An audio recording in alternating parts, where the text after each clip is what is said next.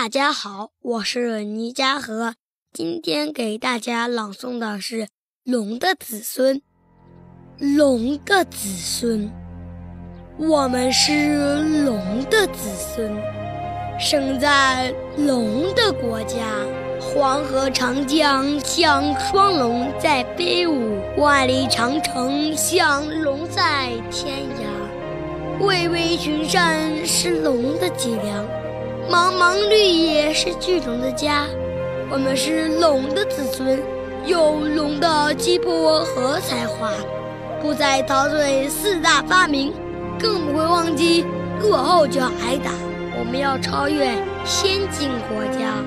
这不是梦幻，也不是空话。